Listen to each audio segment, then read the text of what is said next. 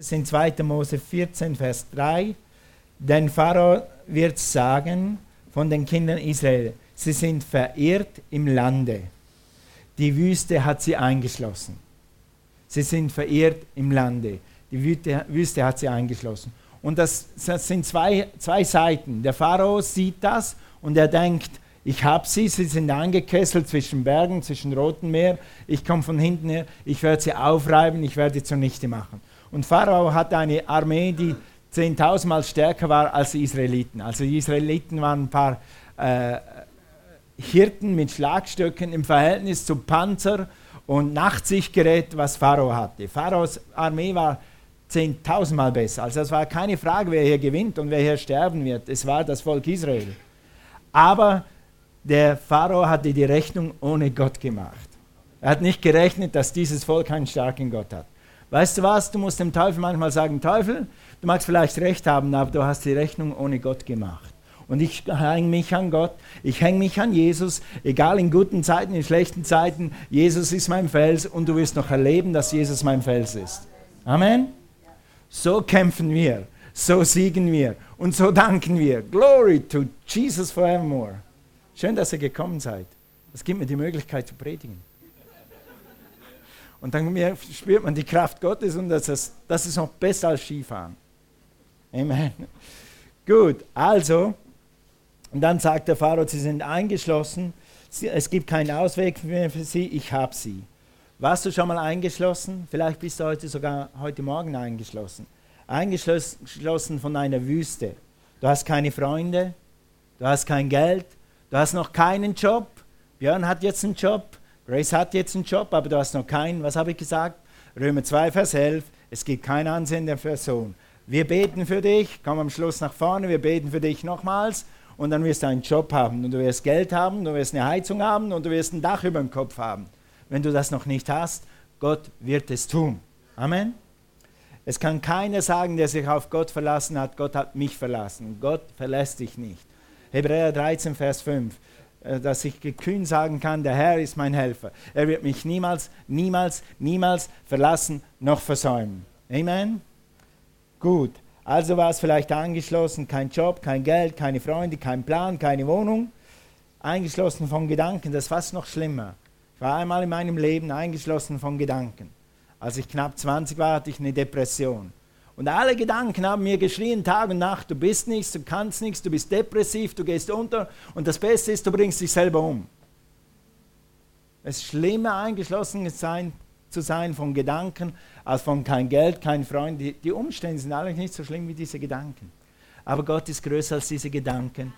Schau mich an, das ist 30 Jahre her und ich lebe und ich lebe gut, weil Gott mich da rausgerissen hat.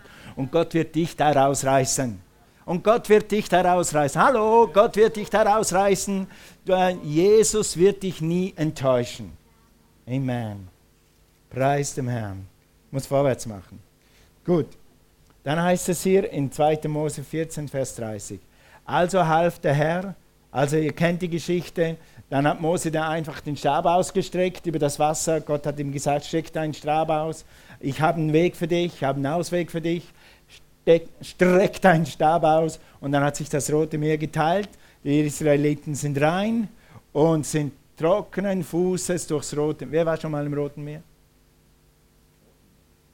Nein, im Roten Meer. Niemand. Wow, Cornel und ich sind mal. Ja, da ist jemand im Roten Meer. Okay. Im Roten Meer war ich schon mal schnorcheln. Und wenn du da fünf Meter rein äh, schnorchelst, laufen kannst du nicht, gehen kannst du nicht, hat es überall, äh, wie heißen die Dinge, die stechen? Ja, genau, danke, Segel.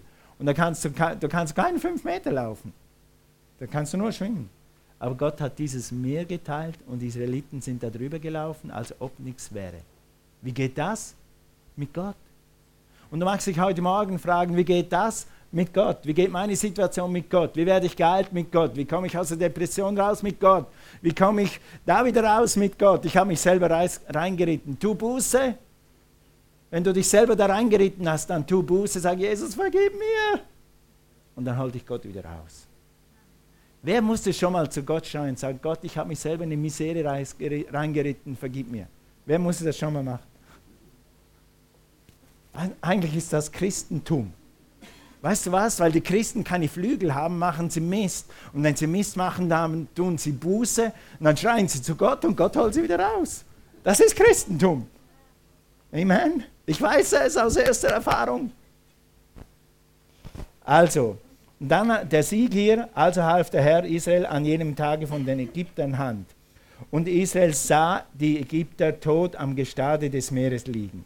Weil Gott hat ihnen zuvor gesagt, so guckt euch mal die, Israel, äh, die Ägypter an. So wie ihr sie jetzt seht, in Kampf und Panzer und Gewehren und in all dem drum dran, werdet ihr sie nicht mehr sehen. Ich bin euer Gott. Und hier steht's, äh, und Israel sah die Ägypter tot am Gestade des Meeres. Als nun Israel die große Hand, die große Hand, die große Hand, Gott hat eine große Hand, hallo, die der Herr an den Ägyptern bewiesen hatte, fürchtete das Volk den Herrn. Und sie glaubten dem Herrn und seinem Knecht Mose. Wow! Deshalb wir müssen wir Zeugnisse haben, damit ihr mehr Gott vertraut. Lustigerweise haben wir heute Morgen unser Andachtsbuch gelesen. Wir lesen jeden Morgen eine Andacht. Cornelia und ich lesen seit, seit wir verheiratet sind eigentlich jeden Tag eine Andacht. Heute war es die von Kenneth Hagen und er sagt, ein Zeugnis kann ein Nicht-Glauben geben, aber ein, Glaube, ein Zeugnis kann deinen Glauben inspirieren. Weißt du, was das heißt? Du hast Glaube, aber wenn du ein gutes Zeugnis hörst, denkst wenn die das kriegt, dann kriege ich das auch. Ja, genau. Deshalb erzählen wir Zeugnis. Wenn der das hat, dann kriege ich das auch. Ja, genau, wegen dem erzählen wir Zeugnis. Weil er hat es von Gott und du kannst es auch von Gott kriegen. Nicht aus Neid, aber als Inspiration. Okay, also. Und was war die Reaktion? An woran konnte man sehen, dass sie glaubten und dass sie vertrauten? Und darum geht es heute Morgen. Woran sehen wir den Glauben und woran sehen wir ihre Dankbarkeit? Nämlich, sie singen und danken unser Text aus 2. Mose 15. Damals sangen Mose und die Kinder Israel dem Herrn diesen Lobgesang. Und sie sprachen, ich will dem Herrn singen, denn er hat sich herrlich erwiesen, Ross und Reiter sind ins Meer gestürzt. So heißt es in meinem Lied. Und ich kriege diesen Text nicht mehr raus. Da steht ein anderer Text. Aber mein Lied heißt so. Ich will meinen Gottlob singen, er hat herrlich überwunden, Ross und Reiter sind ins Meer gestürzt. So muss das gehen. Das ist ein uraltes Lied. Das kennt ihr nicht mehr. Da war, einige von euch waren noch nicht mal. Hier, hier, hier ist ein Schweizer, der kennt das noch. Ja, gut. Okay, also sing, singen, loben, jauchzen, tanzen, ehren Gott. Weißt du, wie man deinen Glauben sieht? Wenn du jauchst und tanzt und Gott ehrst. Und zwar vor dem Sieg, während dem Sieg und nach dem Sieg. Amen in der Versuchung, nach der Versuchung, vor der Versuchung, in den Schwierigkeiten, durch die Schwierigkeiten hindurch, bis der Sieg sichtbar ist. Ist das immer leicht? Nein, aber wir können es tun, weil wir haben die Kraft Gottes in uns. Wir haben die Kraft Gottes in uns und sie hilft dir sogar beim Loben und beim Preisen. Sie wird dich inspirieren. Also er hat uns den Sieg gegeben, er hat uns bewahrt, er hatte einen Plan. Hatte Gott einen Plan? Gott hat absichtlich, wenn du die Geschichte liest, das ist mir dieses Mal das erste Mal aufgefallen, ist die Bibel nicht super? Jedes Mal, wenn du eine Geschichte wieder liest, siehst du was Neues. Und diesmal ist mir aufgefallen, dass Gott hat geguckt, okay, der Pharao wird sowieso kommen. Den wird es gereuen, dass er seine Sklaven erziehen lassen. Dann mache ich jetzt folgendes. Ich leite mein Volk so in eine Sackgasse rein.